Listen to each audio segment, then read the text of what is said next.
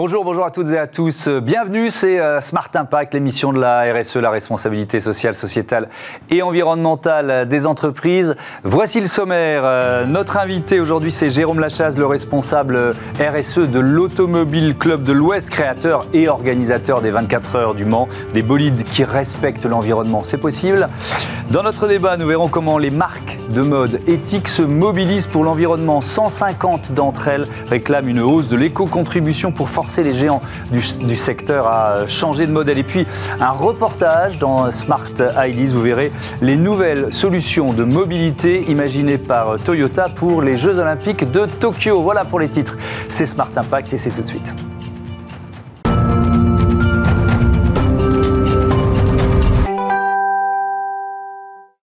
C'est l'un des euh, événements de l'été, les 24 heures du Mans, 21 euh, et 22 août prochains. On est avec le responsable RSE euh, de l'Automobile Club de l'Ouest, Jérôme Lachasse, qui est avec nous en, visioconférence. bonjour, bienvenue. Avant, avant de parler de, vos engagements en, matière RSE, peut-être un mot de l'organisation. Comment ça va se passer dans le contexte? Il y aura beaucoup de public, une jauge totale Expliquez-nous.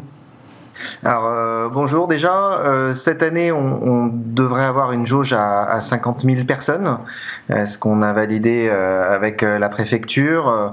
on est en train de finaliser le dispositif sanitaire, donc avec passe sanitaire notamment. On est très content de retrouver du public parce que ça fait longtemps qu'il n'y a pas eu de public sur le circuit des 24 heures.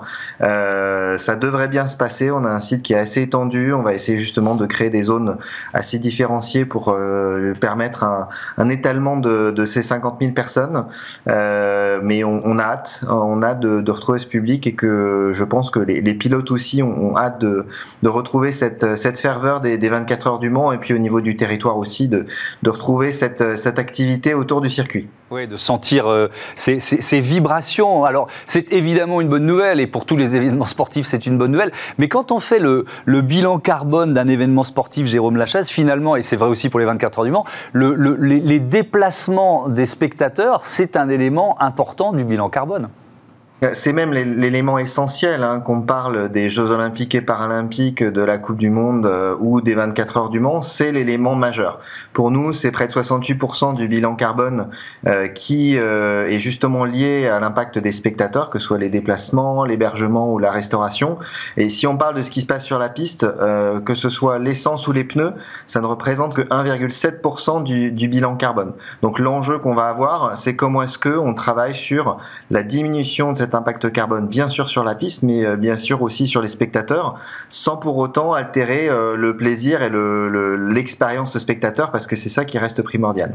Alors le 25 juin dernier, vous avez justement euh, présenté votre stratégie RSE. On peut, on peut commencer là-dessus, sur, le, sur ce premier levier, ce levier le plus important. Comment vous comptez agir? Bah, déjà, euh, en effet, on a, on a annoncé notre stratégie RSE autour de trois enjeux. Euh, le premier, c'est la partie engagement pour la planète. Euh, on travaille avec l'ensemble de nos partenaires sur la réduction de ce qui peut impacter sur la piste, donc que ce soit les carburants, les pneus.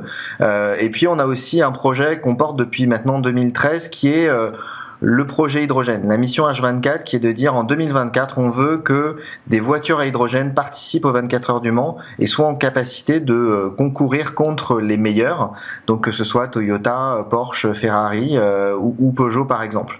Euh, ça demande beaucoup de temps, de développement parce que l'hydrogène est, en effet une énergie complètement décarbonée et on est en train de tester avec notre prototype justement la solution de demain qui est de dire peut-être que les courses à hydrogène seront euh, les courses de demain, en tout cas en endurance.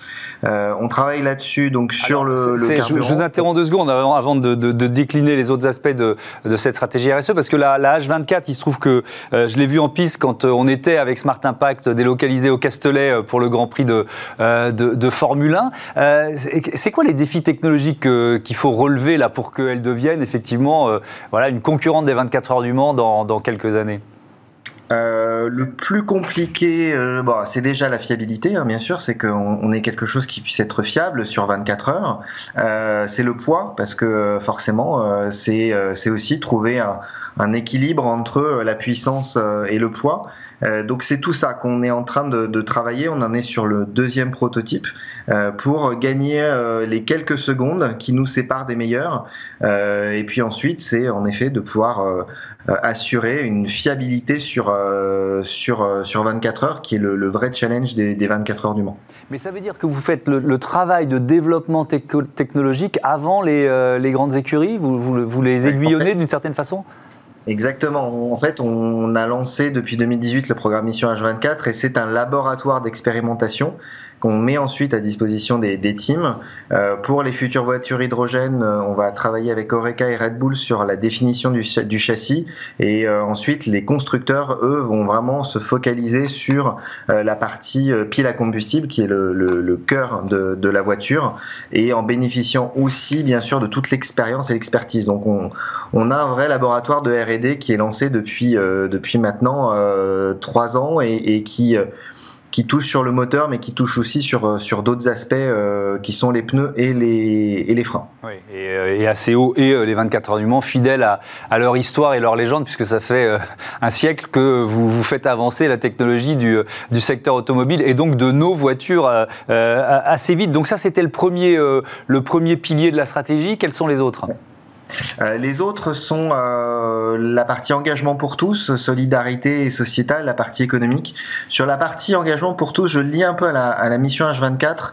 J'en ai euh, rapidement parlé, mais il y a un sujet qui nous tient particulièrement à cœur, c'est que sur la mission H24, on va tester des récupérateurs de poussière de frein. Alors ça vous parle peut-être pas forcément, mais c'est un polluant qui est beaucoup plus impactant que les PM2.5 et les PM10, et on veut justement travailler avec cette et les PM10, pardon?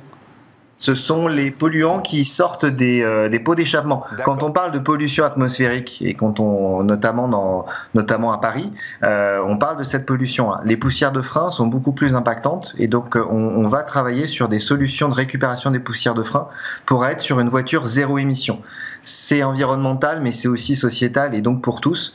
Donc cet engagement pour tous, il est sur ce côté-là, euh, mais il est aussi sur le fait qu'on va travailler sur des sujets de société. Euh, on a vu des, images avant de Frédéric Saucé. Frédéric Saucé est le premier pilote quadriamputé à avoir fait les 24 heures du Mans.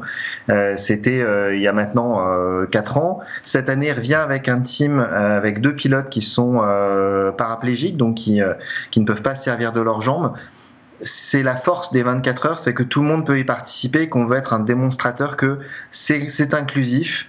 Euh, c'est inclusif bien sûr pour des personnes en situation de handicap. On a aussi deux équipages 100% féminins qui participent. Donc c'est, on veut aussi porter des messages forts de parité, d'inclusion, de solidarité. Euh, et puis la solidarité, euh, c'est aussi quelque chose qu'on fait avec euh, Mécénat Chirurgie Cardiaque depuis des années.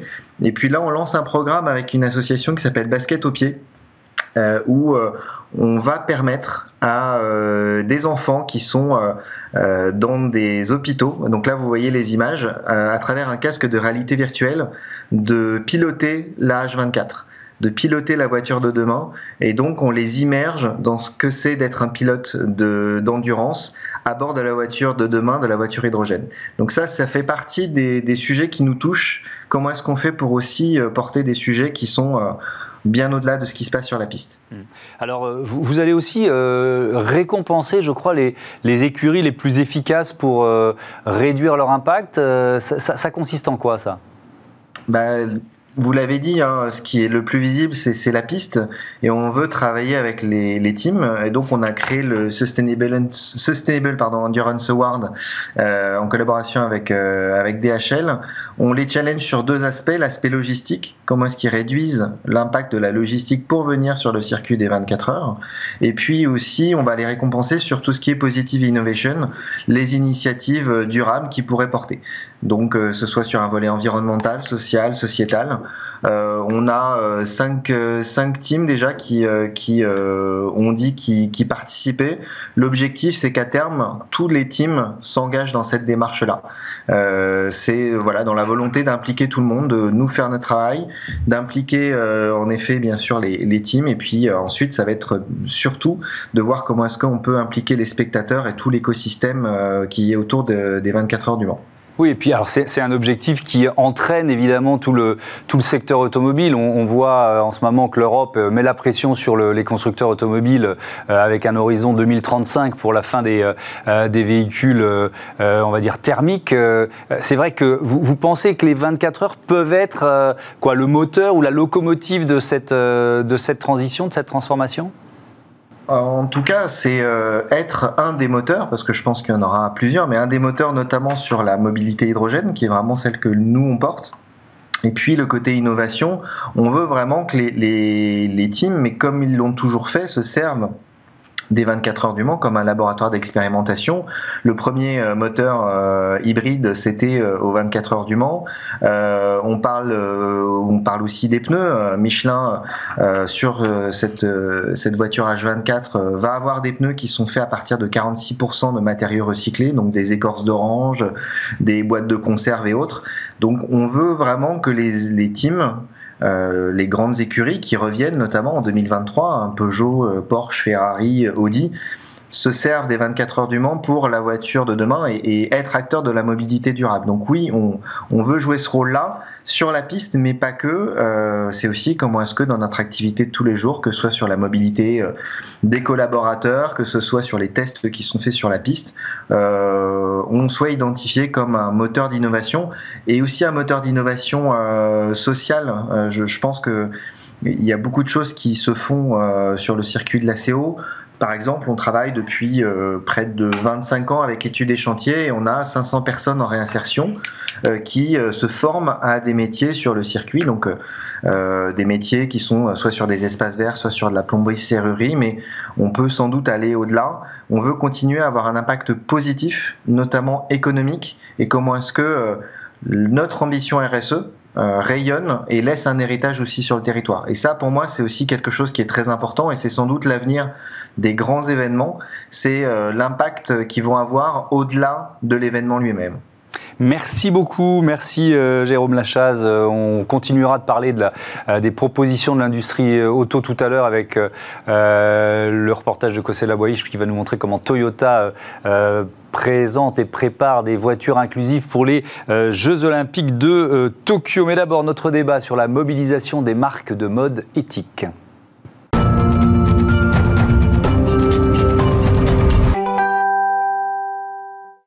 C'est une tribune qui a été publiée dans le journal Le Monde. 150 jeunes marques éthiques qui appellent le secteur de la mode à renforcer son engagement pour l'environnement. On en parle tout de suite avec euh, Céline Dassonville. Bonjour. Bonjour. Bienvenue. Vous êtes la fondatrice de EtiWork euh, et euh, Charlotte Dereux. Bonjour, la fondatrice de Patine. Bienvenue à, toutes les deux. Peut-être un mot d'EtiWork. On rappelle, c'est un studio d'impact. Ça veut dire quoi? Vous accompagnez la transition, entre autres la transition RSE des, entreprises, de la mode, du luxe Mode et luxe essentiellement, sur lesquels on a des, domaines d'expertise très spécifiques. On mhm. travaille aussi avec le Paris Good Fashion. Donc euh, notre ambition, bah, c'est d'accompagner, d'accélérer et d'essayer aussi d'apporter de la clairvoyance mhm. du côté du consommateur pour qu'il puisse exercer leur choix. Parce qu'aujourd'hui, on dit impact, éthique, responsable, mais euh, derrière, il n'y a pas d'objectivité sur la définition. Et euh, je pense que le rôle de la tribune à l'heure actuelle, c'est justement pour essayer de donner le plus d'objectivité et de clairvoyance euh, au consommateur pour lui aussi exercer ses choix mhm. en connaissance de cause. Euh, pourquoi vous l'avez euh, signé, Charlotte de cette tribune? Parce qu'elle est en cohérence avec ce que vous faites déjà chez, chez Patine, j'imagine Oui, absolument. Déjà, elle est, elle est portée par la marque Loom, qui est une marque dont on est amis depuis, depuis notre lancement, puisqu'on mhm. a les mêmes convictions de fond. L'écologie n'est pas du tout, ne doit pas être un précaré pour une marque, et ne doit pas être le précaré non plus de quelques marques. Donc, ce qui me plaît dans cette euh, tribune, c'est qu'elle euh, elle est capable d'embarquer toute la mode.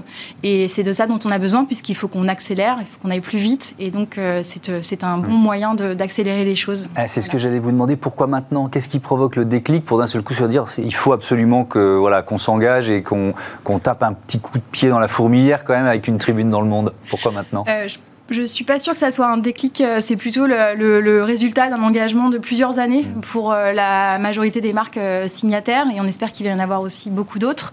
c'est aussi une prise de confiance par rapport à ce qu'on fait toutes de notre côté, et pas que des marques d'ailleurs. Il y a des, il y a des organismes, il y a des, des, lieux, des incubateurs comme la caserne par exemple qui sont mmh. signataires, et il y a des grandes marques, des grands labels comme Vestiaire Collective.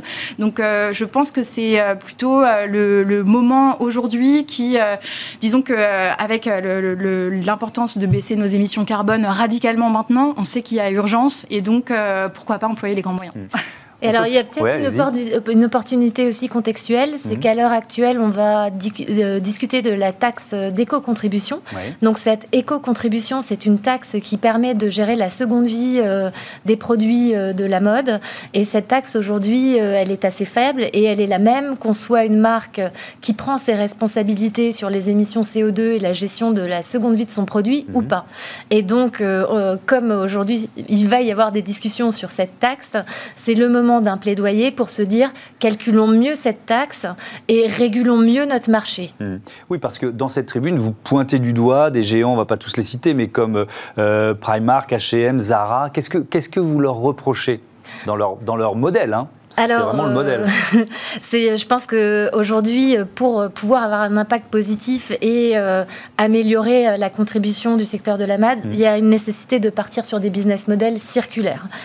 Euh, plutôt que verticaux. Donc si on regarde le business model de Primax ou de H&M, on est mm. dans un rythme effréné de collections. Oui, il y a toujours plus de collections en fait. Voilà, et donc, Moi j'étais euh, resté à 3 ou 4 collections par an. Oula. Non, il y a 24 collections. donc, et euh, il y a aussi un produit qui est fait peu cher.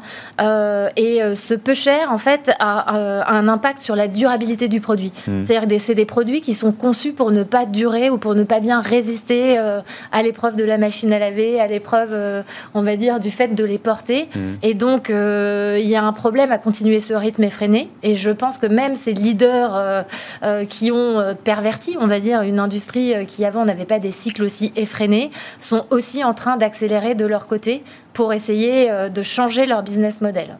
Il y, a, effectivement des signes avant-coureurs chez, chez les géants d'une prise de conscience? Alors, je dirais il y a des signes, mais il y a 60%, voilà, 60 des allégations euh, dans le secteur euh, de la mode qui sont considérées comme du greenwashing.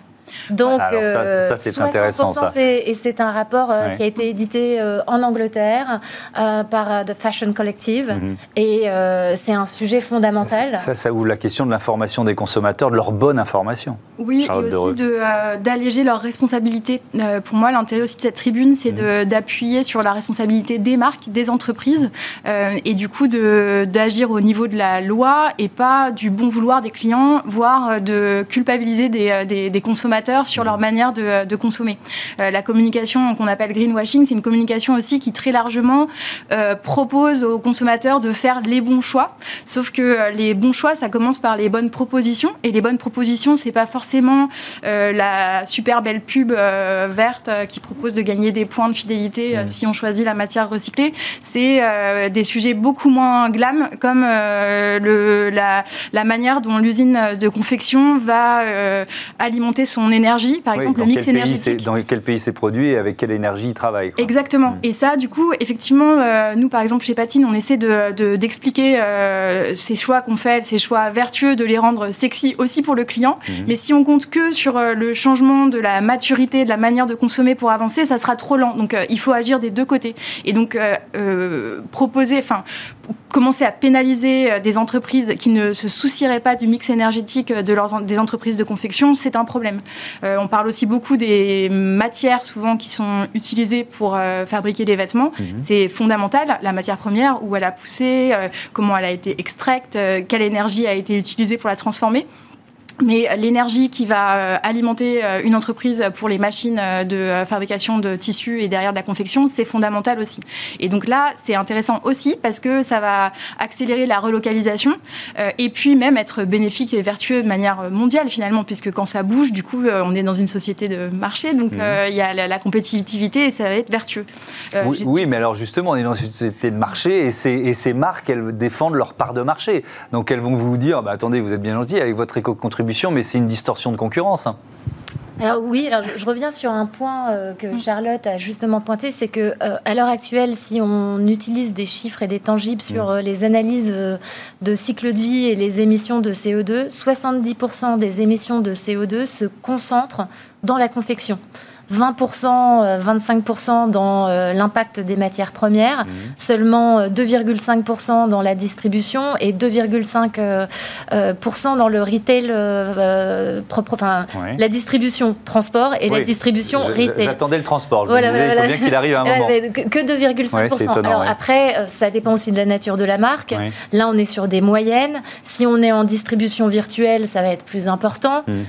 et pour la confection, pour revenir à ça, si l'usine elle est décarbonée, hmm. donc elle fonctionne soit au nucléaire, soit à l'hydrogène, comme c'est le cas au Portugal, bah là, l'impact va être quand même beaucoup moins euh, important. Et j'ai pas oublié ma question, distorsion de concurrence, qu'est-ce que vous répondez à ça bah Justement, la distorsion de concurrence aussi, c'est euh, permettre à des marques d'aller faire leurs vêtements dans des pays où les législations sont moins contraignantes, hmm. polluer davantage les nappes phréatiques, contribuer davantage au réchauffement climatique. Et puis, il y a quand même un sujet dont on ne parle pas dans la tribune, mais qui est un vrai sujet, c'est fabriquer des vêtements avec, euh, bah, il y a eu le scandale des Ouïghours, on est quand même là dans mm. un non-respect des droits humains, on est dans de l'esclavage moderne. Donc euh, la distorsion de concurrence, je pense qu'il faut euh, réapprendre à la revisiter. Donc quelqu'un qui pollue, devrait payer pour ses externalités négatives. Mm. Et donc, ce sujet de l'éco-contribution, c'est justement de ne plus avoir une distorsion où le droit à polluer n'est pas mm. pris en compte, mais de remettre un peu d'objectivité euh, dans euh, l'impact réel des produits qu'on propose. Hmm.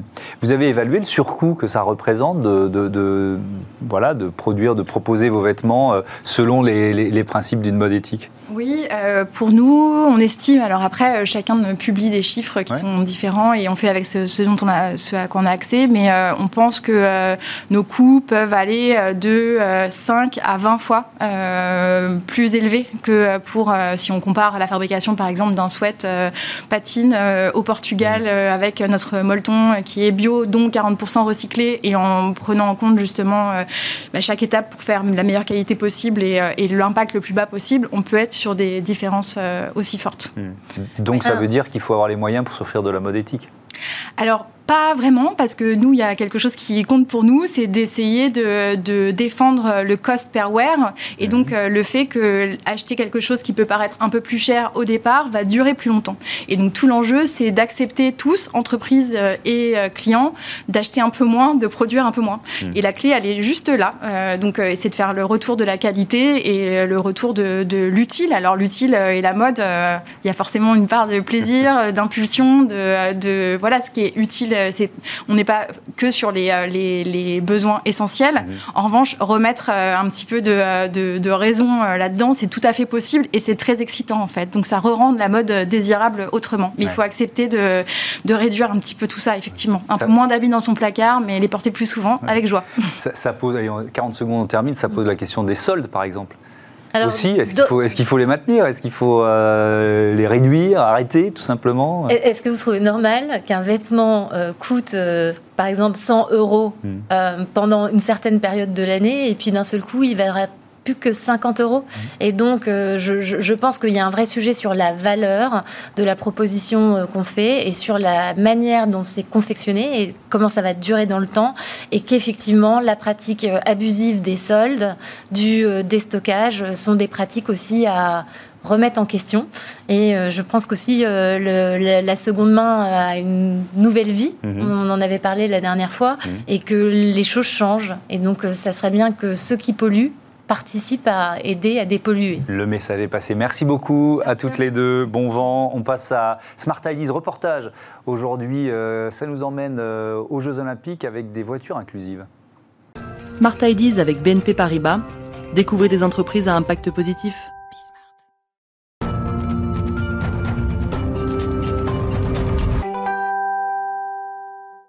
Smart Ideas avec euh, ce virage pris par Toyota qui veut devenir une entreprise de mobilité. Ça commence par euh, des véhicules inclusifs pour les euh, JO de Tokyo, des véhicules 100% électriques à destination des athlètes, mais aussi du personnel de l'événement. Le PDG de Toyota France avec Kosela Boish.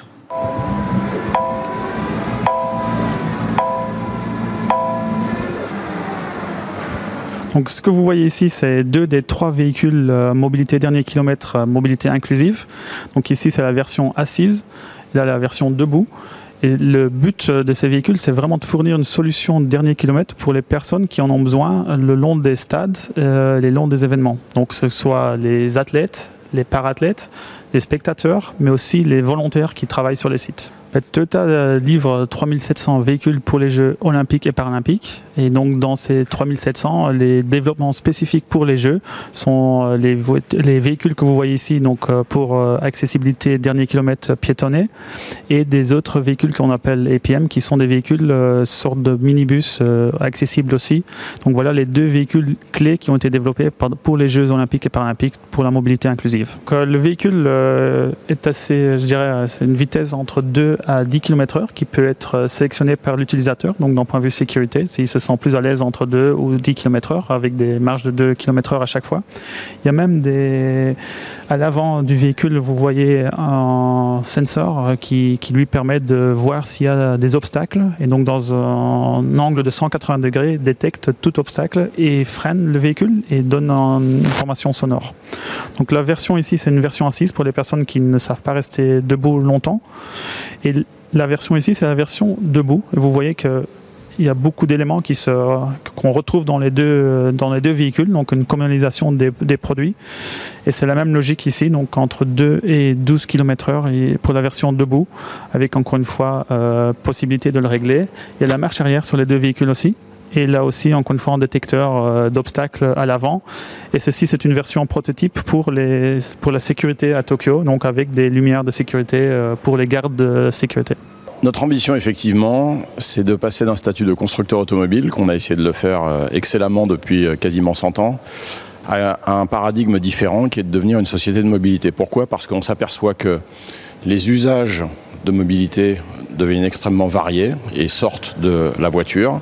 Et puis aussi, euh, les clients euh, ont tendance à se diversifier énormément, des plus jeunes aux plus anciens, avec euh, dans certains cas des sociétés vieillissantes, qu'il faut accompagner avec des solutions de mobilité qui soient différentes.